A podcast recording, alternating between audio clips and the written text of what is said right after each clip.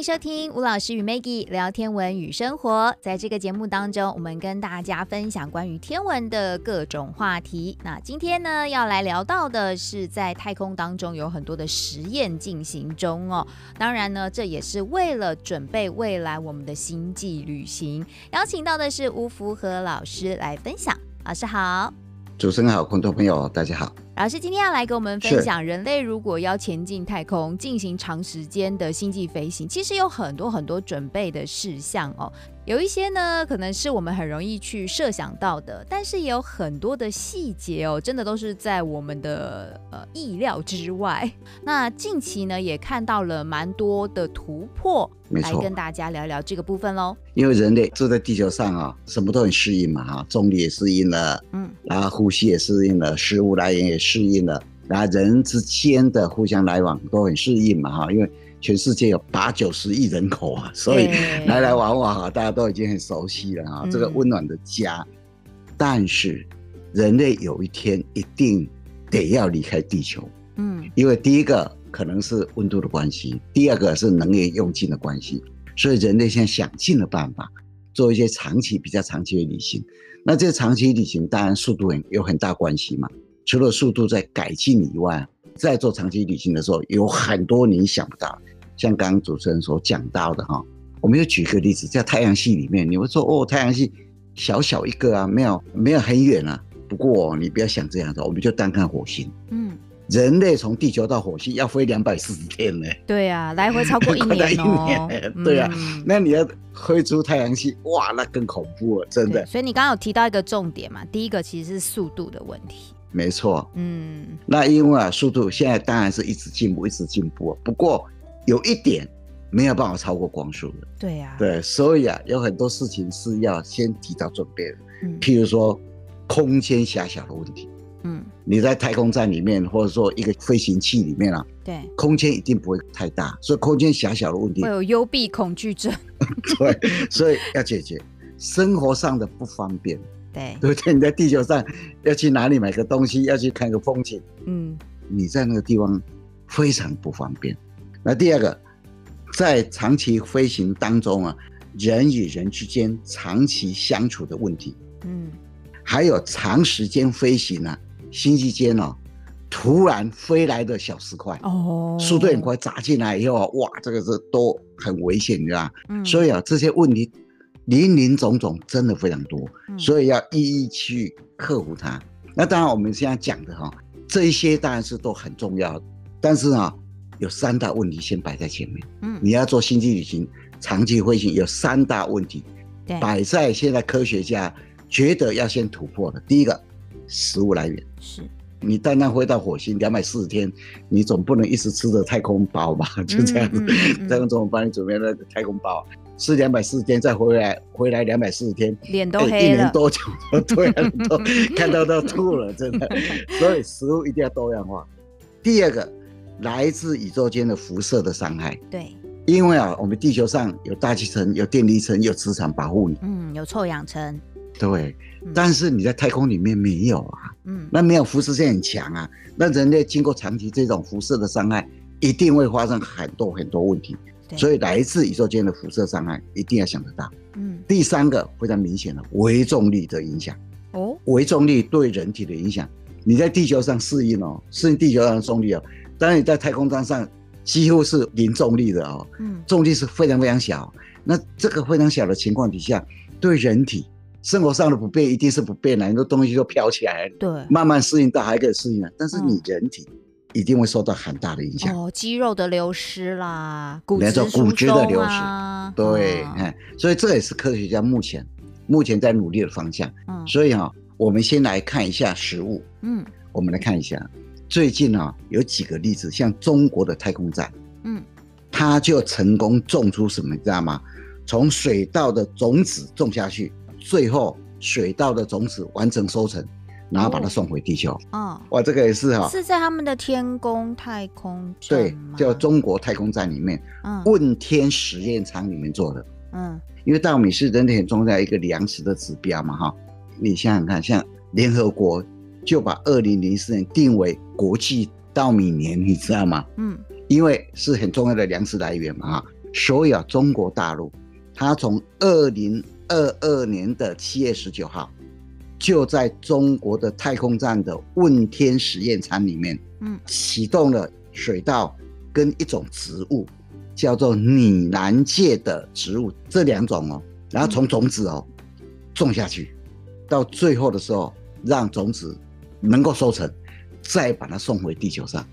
拟南芥是常常用在太空站里面的一个实验植物嘛哈，当然了，以前哦，在国际太空站里面哦，成功的哈，像拟南芥做过，以前油菜也做过，嗯，豌豆也做过，小麦也做过，那做过都是从种子到种子哦。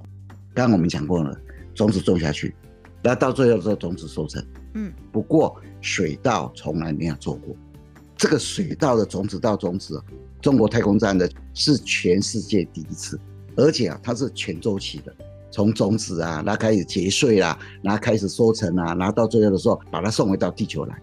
嗯，那这一次哈、啊，中国大陆它是由中国科学院分子植物科学卓越创新中心研究团队，嗯，二零二二年七月二十九号，在中国的太空站启动了刚刚所谈的。水稻跟拟南芥的这种育种的实验呢，嗯，一直到二零二二年的十一月二十五号，一共历时了一百二十天。好，水稻跟拟南芥从种子的发芽、幼苗的生长，然后开花，到最后结种了，结成种子，整个过程呢一百二十天。嗯，那这一百二十天里面哦。太空站上面的太空人哦，他们就进行了三次的采样，在二零二二年的九月二十一号，水稻结穗的时候，它就第一次采样。那十月十二号的时候，拟南芥开花，做第二次采样。那后来水稻跟拟南芥的种子成熟的时候，再采样一次。整个过程里面就非常仔细的监监控它。嗯，那拟南芥的花。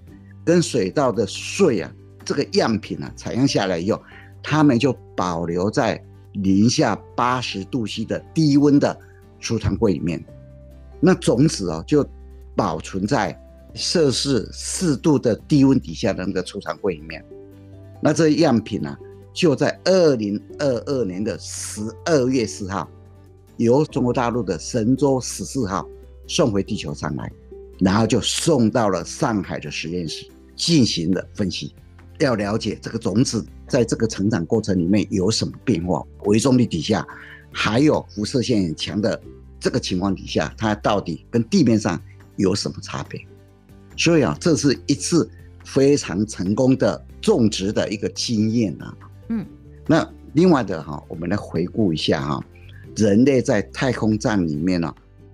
种出的第一种植物，它是莴苣。嗯，二零一四年，美国太空总署开始在 ISS 国际太空站上面呢、啊、种植生菜的一个计划。嗯，那这个计划、啊、除了要让 ISS 啊有一点绿色的环境以外、啊，哈，它可以让美国太空总署啊研究植物在微重力底下植物生长的情况。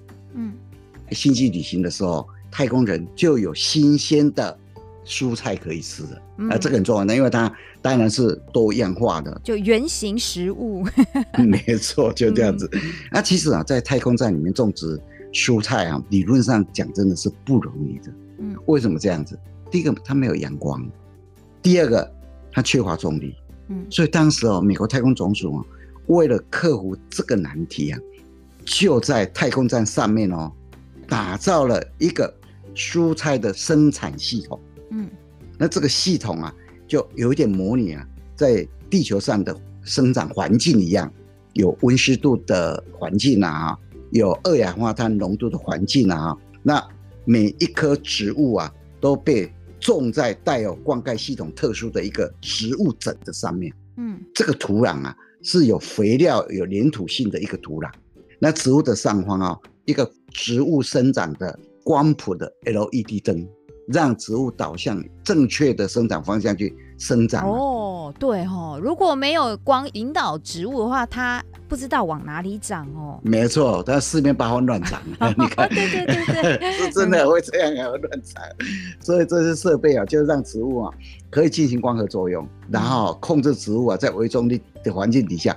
往正确的方向去 生长啊，嗯、所以讲真的是很困难的，在太空站上、啊，一切在地球上都是那么理所当然。对，像我们刚刚讲的很多事情，也不想不到了，真的没想到。嗯，后来就经过这个实验，经过三十三到五十六天，莴苣真的长出来，然后太空人呢、啊，他就开始收成。嗯，当时候他就用一个试纸生吃嘛，哈，对，不敢马上吃。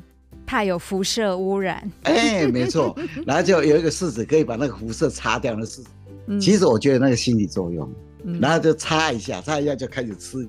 后来我就看到画面有两个太空人，哇，吃的很高兴。是，有人就问他们嘛，说，哎、欸，它的味道怎么样？他说有一点像那个芝麻叶的味道。啊，我是没有吃过，不知道。不过，那、嗯，你如果想知道的话，你就去去试一下芝麻叶吧。嗯。那我们讲到第一种植物啊，就莴苣嘛，二零一五年的时候种出来，在同时啊，啊，第一朵太空站上面呢、啊、开出的花，也是发生在 ISS 国际太空站。嗯，二零一五年十一月十六号，他原来就出生在台湾台北市的一个台裔太空人，嗯，叫做林格伦，美国太空总署就委托他，那开始在国际太空站上面进行。百日菊的实验，嗯，就在国际太空站上面开始种花，他们的项目叫做自主园艺，自己种园艺啊，嗯，地面上的美国太空总署没有什么给他们指导，但是啊，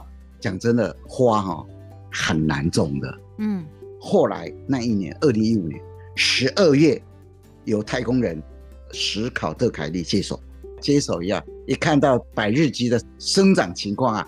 其实他当时是非常不满意的，因为啊，这白日菊啊长得很不好，嗯，所以啊，他就和美国太空总署地面的团队说，如果我们要去火星，在太空站上面种植物啊，应该就要有一个决定，要怎么种，你们稍微指导一下，不能让我们在那边乱乱弄啊。对，没错，就这样子。然后后来啊，国际太空总署地球上团队很快的哦。就建立了一份呢，这一页哦，嗯，太空站上怎么去种百日菊的那个指导原则，然后就送给凯利，嗯，那斯考特凯利啊，就依照这个指导模式啊，开始种，哇，种了不久又，哎，百日菊现在长得很好，哎，就这样，嗯，甚至开了花，好，二零一五年十二月他接手嘛，二零一六年的一月的时候就开花，斯考特凯利就在二零一六年的一月十六号啊，他就 Twitter 上面呢、啊、分享他的百日菊。嗯，照片出来以后，它就上面就标明了第一朵在太空站生长的花，你知道吗？他还这样讲，太空中还有其他生命的形式。嗯，不过啊，你去翻一些太空的发展的历史呢，有人认为啊，第一朵花不是美国太空总署种出来的，是苏联人种出来，种出来是兰花。哦。其实啊，苏联呢，在一九七一年到一九八六年十五年间呢，曾经推出了非常有名的一个计划——太空站计划。在我们节目里面曾经谈过这个计划。因为一九六九年，美国的阿波罗十号登陆月球以后啊，在月球这一块被美国人赶上去了，所以啊，这个太空站计划就是因为美国太空总署啊。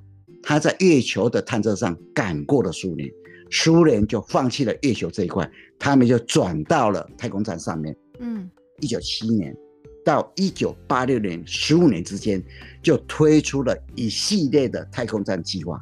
那这十五年之间哦，他们就发射了一系列的九次九块单块模组的太空站。那他们是希望在这个太空站上面呢、凌驾在美国上面。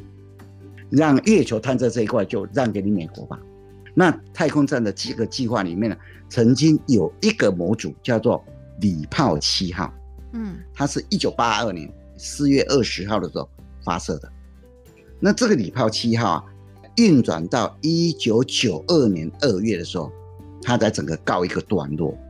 那一九八二年哦，这个前苏联太空人就在礼炮七号的太空站上面哦。然后用人造的土壤哦，开始种植兰花跟拟兰芥，而且哦，兰花跟拟南芥全部开花。嗯，前苏联的女性太空人叫做塞维斯卡娅，她后来就抵达了礼炮七号。那她进去礼炮七号太空站的时候，太空站上的两名太空人就向塞维斯卡娅献上拟南芥的花。我记得老师之前也有提过，为什么太空实验要种拟南芥这个植物？还有另外一个名字叫阿拉伯芥。对，阿拉伯芥，它其实是第一个基因组被完整测序的植物，所以就是在生子分物学来说，现在也是一个非常流行运用的工具。对，一个指标植物。嗯，那一九八四年呢，七月二十五号的时候，塞维斯卡娅他就离开了礼炮七号。嗯。啊，离开了礼炮七号这个太空站，但是他没有马上回程，他就在外面啊进行了三个小时三十九分的舱外活动，所以他也是世界上第一位在太空舱外面执行活动的女性太空人，是非常重要的一个女性太空人呢。那到了现在哦，很多种的植物在太空站上种植成功，像什么？像球藻。像玉米，像黑麦，嗯，像棉花、郁金香、小白菜、芥菜、小扁豆等等很多种，所以啊，那个一步踏出去以后啊，哇，就很多很多的例子，因为可以可以模拟嘛哈，嗯，那就越来越成功了，算是已经踏出了一小步了哈，嗯，那当然我们期待哈，那个大步能够跨过去，有稻米啊，有什么啊，各种的东西，对，现在还有在创造人造肉的，嗯。但是啊，你在长期的星际旅行里面还碰到一个问题，哺乳性动物像人类，它要怎么繁衍下一代的问题？这个科学家目前在努力哦。前一阵子啊，日本山林大学先进生物科技中心的一个教授，叫做若山照彦，和日本宇宙航空研究开发机构等研究人员呢，他们在二零二一年哦八月的时候。利用火箭哦，将冷冻的老鼠胚胎哦送到国际太空站 ISS，他们就表示哦，这个老鼠的胚胎啊，虽然是在微重力的环境底下培育啊，他们的胚胎还是非常正常的进展到蓝胚的情况啊。那这个蓝胚啊，已经把它送回到地面来，那送回到地面来，在实验室里面呢、送进去老鼠的子宫里面嘛。让它在一个正常的子宫环境底下，然后让它培育。嗯，如果往后一切都发展很正常的话，就会变成胎盘，还有胎儿的细胞。那一个胚胎的一个正常发育，大概就是这样子啊，就是从受精卵开始，然后经过几次倍数的细胞分裂以后，最后才会形成男胚。嗯，那男胚如果在良好的子宫环境底下，它就可以。成功的，我们讲的叫怀孕了。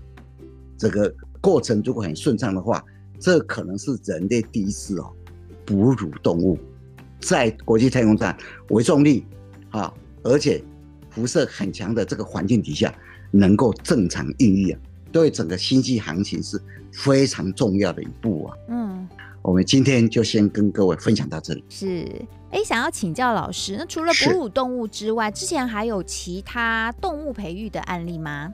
那其他以前诶曾经呃成功过，不过它不是哺乳动物，比如像龙源啊，是像江鱼啊，但是这一次是非常不一样的。所以啊，这一次的成功哦，让科学家非常的兴奋，认为太空梦又往前跨了一大步。所以啊，很多的计划都是一步一步来的。也要经过一段时间的努力。嗯。哎，其实老师今天在讲到说在，在呃太空旅程这么长的一段过程当中，我们如果可以自己种出东西来，是很重要的一个过程嘛。是。最近这一阵子啊，其实我也看到蛮多新闻在讲到说，那从地面带上太空船的食物这个方面啊，各个国家也是很努力耶。嗯、尤其像日本呐、啊、俄罗斯啊，太空人带什么食物上太空船哦，哇，竞争也非常大。嗯、而且现在很多，没错，尤其像。日本他们其实很多食物大厂，是非常乐意跟他们的太空研究机构合作，然后提供各式各样的选择，开发成太空食物、宇宙食物，因为这对他们来说也是最好的宣传效应啊。没错，对，所以他们日本太空人其实就是常常还会在那个太空站上面上演那个美食秀。好，我们今天谢谢老师带来精彩的分享，谢谢老师，谢谢谢谢大家。